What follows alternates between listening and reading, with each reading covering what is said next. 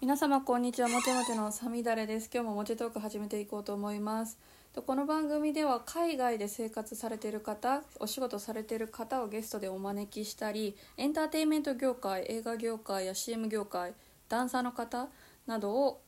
ゲストにお招きしてお話を聞いている番組ですでは本日もゲストの方早速早速ご紹介いたしましょうダニエルさんですこんにちは。よろしくお願いします。よろしくお願いダニエしルです。ます。はい、じゃあダニエルさはん、まあ自己紹介からしていただいてもいいですか？すっごいめっちゃ雑な投げ方をしちゃったんですけ ど、聞けよっていう。はい。はありいがとうございます。えっと、イラストレーターはい兼画家でしょうか、イラストレーターとしての活動だったり、画家としても活動させていただいてます。はい現在神奈川県在住の鈴木ダニエルです。あえっ鈴と木さん母がポーランド人で、父はが日本人ですね。あそうなんですね、はい鈴木さんなんだはい。そうです。鈴木 です。 そうか、それも知らずにご連絡いただいたそうんで。ですすねそうか、そうか。ありがとうございます。いえいえこちらこそダニエルさんっていうことしか知らずすいませんいやい いや、ありがとうございます。それだけで声かけていただいて。やありがとうごございます。ざいますで、えっと、妻が日本とケニアのハーフの、あそうなんですねはい、っおーていだうか感らじ英で、語がネイティブ、まおーあ、はいあ。そうですね、えっとまあ、企業ロゴのデザインだったりとはか、いまあ、キャンバスアート事務所だったり、はいまあ、そういうところにこう飾りたいですよという方のアート作ったり、はい、えーそんな活動をさせていただいております。はい、ありがとうございます。はい、よろしくお願いします。ありがとうございます。はい、お願いします。じゃあちなみにそのデザイン、イラストレーターとか画家っていう職業を今されてると思うんですけど、どういう経緯でそういうお仕事されてるんですか？はあ、ありがとうございます。いえっ、と、もともと母が画家なんですよね。そうなんですね。でうんそうなんです、まあ、画家というか、まあ、主婦しながらはい。あの絵本描いたり、はい時々うん絵描いて個展したりとかっていうのをやっていてはい。なので小さい時からこう絵っていうのはすごいこう身近にあって、はまあ、漫画とかそれこそ「ドラゴンボール」とか、い。はい。漫画ゲームの絵を描くのが大好きで はい。まあもう落書きもう授業中も落書きばっかみたいなそんな感じだったんですけど。はい。でただまあそこからこうまあいろいろあってこうとにかくエリートになろうと勉強をめっちゃし始めるんですよねはい。でとにかくこう頑張っていかなきゃいけないみたいなこう家族の期待みたいなのもありつつはい。で大変。高校も進学校になんとかはい。入学できてはい。でえっと学者になろうとしたんですよねおー海洋学者海の、はい。えー。はい、であのここ学びたい教授がいたのでその教授のいる大学に進学して、はい。えーやっていったんですけどはい。あのそこ本当はでも本当は美術大学とかめちゃくちゃ行きたかったんですよね、へえあそうなんですね そうなんですあそうなんですあのもう数学とか科学とかもう本当に苦手な勉強してる時 に、ーはいあの僕の隣の席のはい子がなんかデッサン練習してて「は何してんの?」って言ったら「はい阿美大行くから練習してる」みたいないへえ話をを聞いてもめちゃくちゃ羨ましくてはい「わあ」みたいな。あ俺もそんな受験 したいなまあでも本当にーあーそんな思い出もい今思い返すとっていう感じでもうその頃は一生懸命だったんですけど、そうなまんあ、でそれで大学在学中になんかこうすはい爆発したというかおーちょっとおかしくなって何があったんでしょうその路上で、はいそうなんです路上ではい絵を売り始めるという、ところに至ってはいそこからですねはい路上で絵を売り始めるあなんかかっこいいですねいやでももう本当にはい100円200円とかでいやいやいさやいや300円から一番最初はあそんなんでへえ急に描きやたりだくしたてりとかしちょょうがなっかとった周りから心配されましたえー、でもそれができるっていうのがすごいですねなかなか絵が好きだけど路上で売ろうっていう発想には多分ならないでも自分のその技術をお金に変えたいって思ってしまったのがある意味でなんか才能なのかもしれないですねおお、うんめっちゃ嬉しいあり がとうございます、でも本当にそれこそはいアルバイトとかももう超耐えられなくて、はい本当にもうアマちゃんなんですけど、 もう何時間も拘束されてマニュアル通りのことしかできないっていうのがもう苦しくてしょうがなくてあーバイトも本当続かなかったんですよねあそうなんですねでもはそうなんです生きていけないのでいはいなんとかしないとと思ってはいもう路上でえ売るしかないみたいなあーそんなそんなあ感じでーしなるほどああなるほどたあはーなんか私もそういう単純作業とかがすごく苦手でバイト をもう本屋さんだったんですけど大学時代はその時に、はい絵描くの好きですみたいなこと言っててじゃあポップいっぱい描いたらいいじゃんって言われてすごいポップを描かせてくれたんですよなんかそれが良かったなって思いましたあなんか棚とか作っちゃいなよとか言われて棚作っていいんですかみたいな感じで好きな本ーなるほどなんか頼んでプレゼンをして、はいはいこういう本こういうジャンルの棚を作りますみたいなことを言えば学生ながらにやらせてもらえる自由な本屋さんだったんで、わあ、うん素そ敵れだから続けられたっていうのあるな私もってふとなるほどいや、めっちゃいい出会いというかご縁とそういうごか縁でしたねそでれすよばっかりは、ねうんなるほど僕は牛丼のアルバイトだったのでもう無理だってあー牛丼しか作れないですねじゃあね絵とか描けないです ね丼を作ることも難しいそっか社会を知らないアマちゃんだったのいでやそんな感じないまあそれがきっかけですねあー、はじゃあ大学卒業してからもそういう、はいい、きなり絵の仕事がしたいみたいな形で絵を描き続けたってことなんですかねそうですねえっ、と、うんそこまたちょっと経緯があって大学その大学4年生になってその、自分が本当に学びたかった教授のもとに大学4年になると学べるということだったので、まあ、そこまではなんとか頑張って、はいえー勉強して、うんでそこで1年間西表島でフィールドワークができるっておいうー制度があったんですよね楽しそうはいでもそれだけはもうはい経験したしとこうというかもうそれ本気でやって本当はにい自分が研究職に心が向かなければ諦めがつくっていうのもあったので、もうもうガチガチにそこで1年間やりまくってめっちゃ厳しかったんですけど、あ ーはい先耐えら生れもましたでもそれがうんそうなんですよめっちゃそれが自分にとっても本当にいいはい経験で。はいで、まあ一つなんか自分の表現のルーツにもなってたりもするんですけどはいでそこを卒業してではい結局西表でもこう絵を描いていて、おうまあ、やっあぱ聞き応えありそうこれでこういうので人に喜んでもらえるっていうのがすごい自分にとって幸せだなっていうのをすごい感じたので,、はいでそこから僕就活も全くしなかったのではい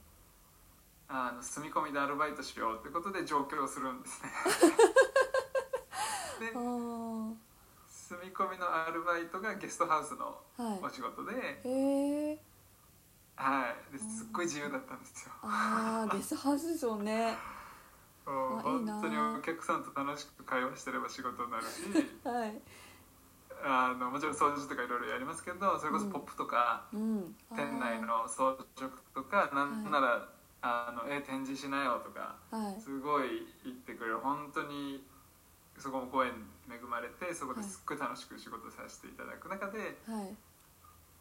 あのまあ、本当に自分もこうもう一歩チャレンジしていかないとっていうことではいあの SNS で Facebook おうまあ、あの最初はこう就職活動したんですけどイラスト系でなんか自分が1年間書き溜めたようなもので、はいやっぱ全然ダメでおいけなかったのでじゃあもう自分で仕事作るしかないっていうようなたはい形で、はいもう Facebook ではいあの1枚2000円で似顔絵描きますからスタートしたって感じです。あなるほどあはーい、そうだったんですねそんな感じです。なんかもう今のお話聞いててすみません私の話になっちゃうんですけど私も美術部はいなんですけど全然美大とか芸大でも何でもなく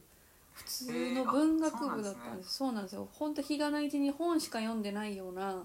学生だったんですけどえなんかご縁があって映画の美術部の人と出会ってボランティアで参加させてもらってすごい楽しくて私でもできますかねみたいななんなんかカッターまっすぐ切れないんですけど大丈夫ですか?」とかって言いながら「一回やってみようか」って言って呼んでもらったのがきっかけだったんですね映画に。へーなのでその仕事をしていくうちに美大やっぱり業界的には美大とか、まあ、むさびとか、そううんいう大きな美う大ん卒業の人がいっぱいいるわけですよなので自分が美大卒じゃないっていうのがすごいコンプレックスになってきてしまっていやーななんりそかうもう辛いな辛いなと思ってたんですけどやっぱデザインすることはやっぱ好きでそこは続けていきたいなと思ったんですけど、その中で私の師匠みたいな人に言われたのは逆に美大じゃなかったから良かったっていうのはあるって言われてなんかそのうん美大だったら芸術関係の学び実践とかしかやらないから世界がすごく狭くなっちゃうかもしれないけど、うん他の普通の大学に行った人って全然絵とか芸術に関係ないことを一生懸命学んだっていう経験を持ってるわけじゃないですか。なので映画の世界では絶対芸術ばっかり追い求めていたら作品にはならないからなんか全然違う視点を持ってるっていうのは逆に強みだからって言われてああそういう考え方もあるのかって泣きながら納得したっていうことが一回あったので今のダニエルさんのその海洋系その研究職に向けてはい勉強されてたっていうのはあのうん何かをデザインするとか何かを表現するっていうのにめちゃくちゃ羨ましい経歴だなってふと今思ってしまいました私。いやーありがとうございます、僕も実はそれ、はあのまあ、僕の実の父親だったい、 り、はいえーいろんなまあこう可愛がってくださる先輩方はい、にやっぱりそれをすごい言っていただくことが僕もあったんですよねやっぱりはい行かなかったからこそうん、だよねっていうのを言っていただいてやっぱすごい救われますよねそうういんう時は、本当救われました。うん、やっぱり私はすうんねでも今バックグラウンド違うしっていう、はいははいはい、 ごめんなさい、うん遮ってしまったと思って、だから今はい、今になって本当最近になってその点と点が線につながってきたような感覚があってああありますね、うん私もありました。確かに、そんな感じですそうですね。なるほど。なんか私一周回って独学多分ダニエルさんも独学だと思うんですけど今の話の感じ聞いてたら私も独学で人の真似をしながら学んでいくみたいなうんことだったのでちゃんと一回学んでみたいなっていう成功法っていうんですかそれありがますね今気持ちの中で強いのでちょっとまあ日本じゃなくてね海外でうんできればいいかなって思ってたりしますねまた世界が違うかもしれないで僕すけども憧れです、もうね絶対行きたいですねうんちゃなんとか学びにっていうのはデザインとか絵ってなるとまあもちろん日本でもできるし日本にもフィールドはあるんでしょうけど海外の方が柔らかいというかなんかジャンルが広いような気がしてしまうのは私だけなんですかね。 なんあーかでも受け入れる器なんとなくがわかりますうん、もうみんなある程度持ってるみたいなうんうんうんうんうんイメージなんて言うんだろうな特にフランスとかだと、ね、芸術の国みたいな感じで、物事の良し悪しは芸術になんか行き着くみたいな考え方する人が多いような気がしていて、うんうんうんうんそうですね日本はどちらかというと正しさ正しく表現する、正しいかどうかっていうところになんかフォーカスしてる印象は、うんはいあと多分令和になってもそれもどんどん変わっていくとは思うんです けどそうですねちょっとずつなん、かそんな印象ありますよね、うん、はいえじゃあフリーランスで今その絵のお仕事されていると思うんですけどなんかはいその業界で、なんかこれすごくやりにくいなとかこれ本当に困るんだよなみたいなその業界の部分ってあったりします、すごいあざっくありして業界わか業界って一括りにしていいのかな と思んないですけど、まはいあ、本当は僕本当に僕はもうあの個人の方から契約いただいてはいあのもう徹底的にサポートフルサポートでやってみたいな感じのはいこう、まあ、ある種高単価で一発やってるような感じなので、はいまあ、本当やりながらすっごい最初の方はいあの全然そのなんなんていうんですか依頼をもらってその通りに書くなんてもうやったことない からそうですよねやった時に一番苦労したのははいやっぱりそのデザインとかはいなってった時に、はいあのーえなこのやっぱお客さん例えばですけどあ、はいもう全然ダニエルにほとんど任せるからダニエルに任せるからはいあのもう自由にやってって言っはいて自由にやってはいいくつか出したものが、い、やもっとこぼこうしてああしてみたいな。あ後出しでーめっちゃ言われたりとかあーあー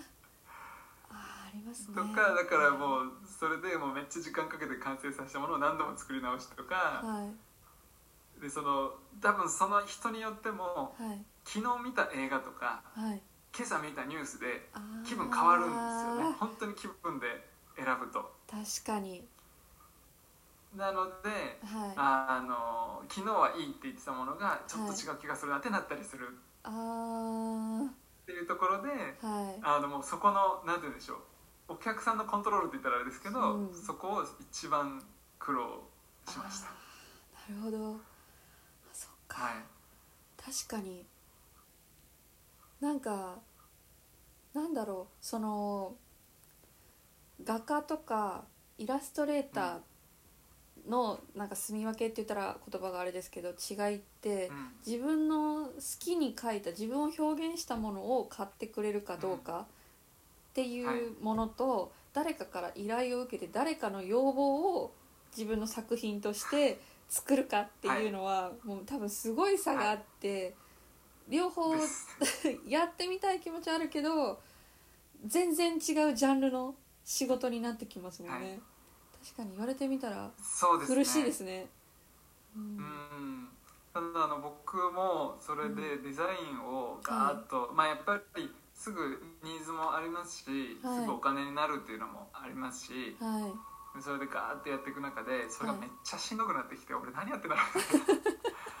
うめっちゃしんどくなった時にはいそうなんですよでそれこそその時に奥さんから「あ,、はいあなた本当はこういうことしたかったんじゃないの?」って感じでこう、自分実はその、まあ、美術大学も行ってなかったのでキャンバスに思いっきりアート作るってやったことなかったんですよね、はい何か手元の色紙とかそれくらいでやってただけなのではいで、まあ、それで画材をこうバッと買い揃えてはいキャンバスはアートの方ですよねそれこそデザインではなく、アートをバーってやった時にすっごい心がなんていうか浄化されるあというかーこれだこれだもみうたいな全部ぶつけられるおーそうですねもうアクセルベタ踏みでもう高速突っ走れるみたいなはいこあのーそんな感覚ですっごいしっくりきたんですよねあでただアートをガーってやってたらーはいメンタルがとんでもなく上下すあーうんでしょうね るもうそうなんですでそれこそやっぱ先行投資して作っはいてそれが売れるか売れないかは世界でもありますし、まあ、そのはいビジネス的なところで言えば、はいで、まあ、そういうところもありますし、まあ、そのやっぱ自分のものが表現できこのゴールのない世界なのでうんちょっともう答えがないからはこうあーでいなってきた時にはいデザインのお仕事をいただいてはいそれやった時にめちゃめちゃ気持ちよかったんですよねあーなのでアートでやった僕の表現力というかはいこう何か自分で培ったその自分の感情を言語化する力だったりだとかはいその逆に言語を感情に落とし込むとこういう風になるとかっていうのうんをその感覚多分アートで掴んだものをデザインに落とし込んだ時にはいそれがすごいお客さんから喜んでもらってっていうこともあってあなので僕は今この両方をバランスよくやっていくっていうのが多分一番相乗効果あるなと思ってー あーどっちもちゃんとやっていくっていうあーそうですね多分それが自分にとって一メンタ番ル的に気持ちいいなっていうのをすごい感じてますなるほどあはー面白いですねなんか一言でデザインとかって言ってもその業界によってもアプローチの仕方とかお客さんの感じ求めてるものも多分全然違うんでしょうし今の話聞いいてたら、うんうんなんかもうこれこんなことを言っては多分いけないんでしょうけど私がその映画の業界にいてでデザイナーさんっていう美術監督ですよねいわゆるそのうん映画の絵を決めてもう全部のデザインを担う人が一番上にいてうんその助手として私は仕事をしてたんですけどいろんなデザイナーさんの下でいろんなデザイナーさんのやり方の中でおお仕事させていただいて感じたのはこの人たちは別に絵がうまいわけじゃないんだなって すごい思ったことがあってなんかプレゼン上手だったりとかコミュニケーション上手だったりとかなんかもうこういう要望でって無茶ぶりされた時にいかに自分がやりたいことを相手に納得させるかみたいな 力がすごい高いかやまらさしくそうだと活躍してんだって すごい納得しちゃったんですよねだから絵ってういうんそういうスキルじゃない別の部分ではい飛び抜けてるからこそ映画業界で活躍し続けてる人たちなんだなってうわ思ってーうんあそめっちゃ納得ですそうそう感じましたデザイナーさんたち見てて、ねすっごい納得です、え、本当にそうだと思いますうん そう別のね本当プレゼンとか話の持っていき方って、うん自分の仕事の仕方も一気に変わっちゃうじゃないですかこのデザインはでい僕はいいと思うのに、なんか相手から23個なんかこれとこれ変えてって言っていや変えたら絶対変だよと思いながら変えなきゃいけないっうてんすごい苦しいじゃないですか、ねえねああなんか本当そういうスキルがまさしく欲しいってすごい思いま したいや、あの本当におっしゃる通りではいだから本当になんか現場を見てこられたんだなっていう感じがすごいしたんですけどいやー全然僕も個人でやっててまだこう他の方とか見たことないんで分かんないですけどうんはい僕自身も結局本当にうんその今コミュニケーションあの自分が変わってもらってるとか喜んでいただけてるのってコミュニケーション能力だなっていうのは本当に最近感じていて。はいあーっていうのもその一番最初に言ったそのお客さんのこの要望がはいこうブレるというかはい、うっんていうのが一番苦しかった時にはいそれの解決策として自分がそのヒヒアリングっていうんですかはい制作にかかるまでのはい準備をめちゃくちゃしっかりするようにしたんですよね。ああなるほどはいであの企業のロゴだったりとか、はいまあ、何か一つ自分の SNS のアイコン一つにしても何か作る時にはいもうその人の幼少期からはい全部人生聞いてくるんですよね。おおすごいですねで,、 はいそうでなんでこのロゴを作る目的って何ですかって言ってロゴ作るのにはいこんなに投資する必要なかったらこれロゴ作る必要ないと思いますよって言いますし、はいね、このロゴを通して何を達成したいんですかとか何を求めてるんですかそのおー願望の部分をいかにはい掘り下げて掘り下げて掘り下げてはいそれこそじゃあ経営理念ってこういうふうに言ってますけどこれってどういうことですかとかはいそのお客さんの中のなんとなくの部分を言語化していくのをめちゃめちゃトレーニングトレーニングというかひたすらやっていったんですよねいろんな学んだりもして、あーはい心理学とかおおすごいですねそうなんですよその中ではい結局お客さんが「あそうだ俺ってこのために会社やってるんだ」とか「あ俺が経営で一番大事にしてるのはこれなんだ」とかあはいその例えば色を選ぶにしても赤がいいんだよね赤が好きでって言った時に。あーは い赤ってじゃあ何を表現してるかというとそういうやっぱりこう自分を見てほしいとかそういういろんな心理が表れてたりとかするので、はあいそれってこうこうこういう思いですかって全部ちゃんと言語化してあ なんーていうかこう証拠をこう全部言語でこ残うすというか言ったなみたいな あこう言ったからこういうデザインにしたんですみたいな現地取っとかないとってそうことなんでですすねそうなんですあそうなんです現地取る本当にそれで。ーそうなんですっていうのをやってた時にあじゃあこのデザインのここはこれを象徴してますこれはここを象徴してますこれはここを象徴してます全部この意義付けして紐付けしてってやっていく と、はいそれこそ昨日見た映画が、はいタランティーノの映画だろうがいジブリ映画だろうが、はいぶれないあの気分変わってもはいあでも社長こういうふうにおっしゃってましたよねだからここここのデザインになってるんですけどどうですかちょっとあそうだそうだみたいになるあーっていうのをはいこうやっていった時に。はいなんかそのデザインの仕上がりよりも、はいそのダニエルのそのヒアリングの時間が一番良かったっていうだけおおカウンセラーみたいになってるでなんかこうはいそうなんですよなんかあそっちで喜んでもらってたんだなって今までのも含めてあーなんかそなるこで一つこう、うんなんていうんですかね自分がほどはい学者として研究生としして、はいこうひたすら研究生もその動物の行動とか数字とかを言語化して伝えるっていうのが一つ論文を作るっていうことなので、あそれを今デザインでっあはいやってるされてるていうことなんだなっていうなのでその大学でのその学びが結局すごい理系の学びが自分にすごい生きてるあなっていうふうにはい本当に最近あはい納得というか、うん少し自分の自信になったっていう確かになんかそんなのことがねはいありました、なのでコミュニケーション能力というか、本当に、はいあのおっしゃる通りだなって思いましたそうでも私も今のダニエルさんの話聞いててそのデザインの作り方がその映画のデザイナーとほとんど一緒だなって感じ であそのデザインマジですか、はいめっちゃ嬉しいデザイナーもまずその監督私たち美術部からしたら監督映画監督がクライアントになるのでその映画監督の日本語を理解するっていうところから始めなきゃいけないわけですよ。どういう映画そのどういう思想でどういう好みでどういう経緯があってその映画を撮りたいのかっていう世界観を理解した上でもうずっと四六時中じ一緒にいて一緒にご飯食べてなんか何気ない会話の中からその人の性格を読み取ってで脚本を読んだ時何百回と読んで登場人物がこうしたのにはこういう意味があるって全部物語をデザインに作っていくそれがデザインだよって言われてだからちゃんと監督と話を聞いて監督の日本語を120%自分の中で落とし込めるぐらい監督に寄り添いなさいって言われてあーって今のダリエンさんの話聞いて納得しましたねい大や事なもう過程なんだ大っ好きてですそういううん話、 今ちょっと鳥肌立ちました僕は、はなこう自分のこう困ったことを解決するためにやってたことが、そういう本当に一流の方々の言ってることとこい、はうい、一緒だよって同じこと言われてすたごい嬉しくて今単純に、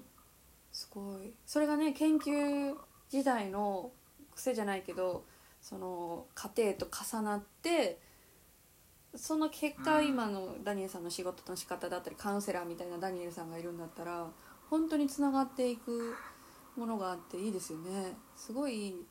うんい、やーいいやーやそうですね人間研究ですね、本当にあそうですよね人な間んと研な究く、してこの人象徴するのこれですってうんなん、か確かに確かになんかフリーランスって、うん、これ私先輩から言われて本当若い時にしみじみ思ったのはフリーランスって別に仕事ができるできないじゃないんだよその人と一緒に仕事がしたいかしたくないかで仕事が続いていくもんなんだよもちろん仕事ができた方がいいんだけどすごく性格が悪いとか喋りにくいみたいなやつはうん仕事ができても呼ばれないし仕事が来ないって言われていや。そっかじゃあ私ずっとニコニコしてますねっていう会話をしたことが ありましたねだからそういう意味でも、ーうん、理解してくれるとか汲み取ってくれるって認識されたダニエルさんは仕事が途切れないんじゃないかなって思ったりしました今いや人ーめとっしちてゃ。自信になりましたありがとうございます、はい。いえいえ いえいえとんでもいなるほどですね、っていういやーなんか、面白いですね。あやってきたことは間違ってなかったな みたいな少し再確認させていただいた感じがしてねえすごい励みになります、ありがとうございます私もなんかどの業界でもデザインって共通してる仕事の仕方というか取り組み方とかがあるんだなって今ダニエルさんの話を聞いてすごい納得してしまいました。なるほど面白い。なのであのはい最近その今年から始めたアートの方ですけど、はい。アートの方も本当にこれからの時代ははい書いたものうをんで気に入ったものを買うというよりかははい。本当に専属でうんその人を表現するアーティストはがい。ついていく形になるだろうなってちょっと思ってるんですよね。おーもうオリジナリティじゃないけどそそのの人そのもののそうですね世界に一つだけみたいな。うんうんううんうんんあの今までってこう時代的にも多分トップダウンというか本当にこうんう努力して成功した人がはい。作ったものがこう高額で取引されてはいね。あのまあピラミッド型的な感じになってきたのが本当にコロナと SNS とでうん。はもう真っ平らになっていった中でい。その複副業だったりいろんな仕事をやる中でも、はいこのアーティストの生き方とかあり方はが気に入って、この人に書いてほしいっていうのが多分もっともっと増えていって、はいでじゃあ頼んでもらったからにもうこの一人のお客さんに徹底的に寄り添って。はいもう全部フィーリング感じ自分もその事務所とかではいアート書いてほしいってご依頼いただく時はもう本当に現地に行ってはい全部空気感を感じてはいあの駅最寄り駅とかその土地の名前の由来とか、はい歴史とか、はい方位とか、はいそれこそあのまあ好きな人もいるのではいこう占い的な観点からあ数ー秘風術だっ水的なたはりいそういうところから全部こう紐付けして。おーこういう理由でこういうのやってこうであなたのはもう本当にこういうものでもうあとは僕の思いぶつけましたみたいお なーそんな感じでこうコンサルじゃないですけどやってからこうやったりもするので、ああそうなんか本当に個人でもアート1枚持ってるのが当たり前とか、はいあーなんか本当に一つ一つの持ち物に個人がすごいこう現れていったりとかってなってくるのかなってのもすごい思うので、あーなんか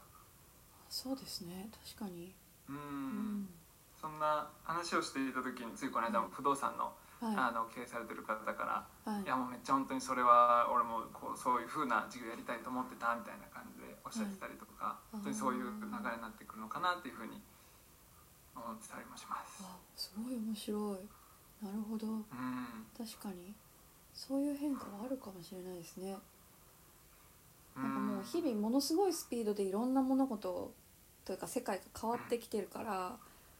なんかそれに順応してさらにその一歩先を行ける何かを作り出していける自分になれればいいなって私もすごい思います。うんうん、そうなれたら本当にいいですよ ね。かっこいいです理よ想ね。理想なんですけ ど、うん、そうありたいなって思ったりします。はい、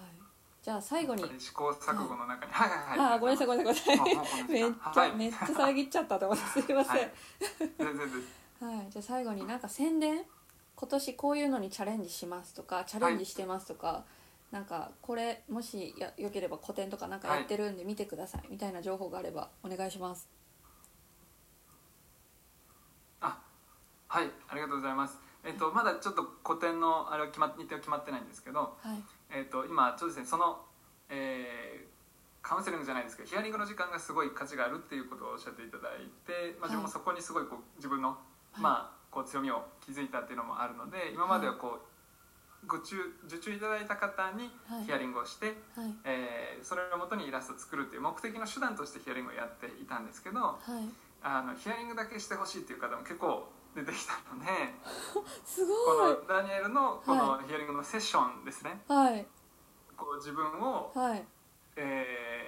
ーまあ、自分自身の核を言語化するはい自分ってどういう人間なんだろう何が嬉しくてどういうものを求めててはいでこういうふうに生きていきたいんだなとかはいそういうなんとなくの自分の感情を感じるものをこう言語化していくっていうこのヒアリングのセッションですねはいこれを今どんどんあのやっていこうと思ってるので、はい、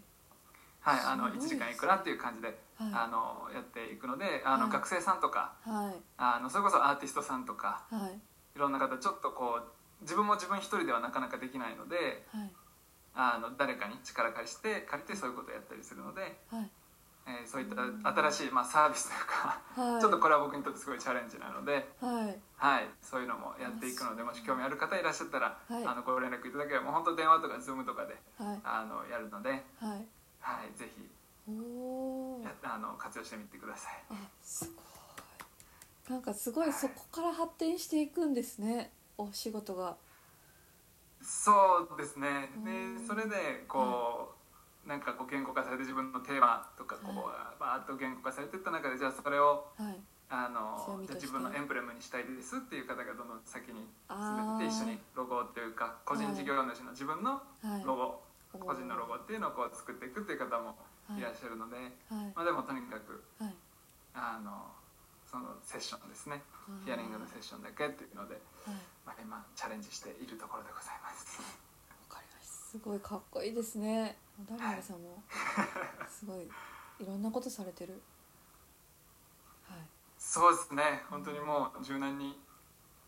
こ ちらにとにかく人が喜んでくれることをうん自分ができることをもう思いっきりやろうという感じでうんお互いに楽しんねでます楽しめるようにはいわかりましたありがとうございますはいじゃあ一応一旦締めさせていただきますではモテトークでは皆様からのご意見ご感想みなあーなんだっけ このゲストさんにもう一度出てほしいこの方とお話ししてくださいというリクエストも募集中ですメインはインスタグラムでフランス語と日本語の紹介をしておりまして細々とツイッターと TikTok もやっておりますサミナレのノートの方ではゲストさんのご紹介あであったりなんか追加の情報も載せておりますのでそちらもご覧いただけると嬉しいですでは本日もありがとうございました良き一日をお過ごしくださいさようなら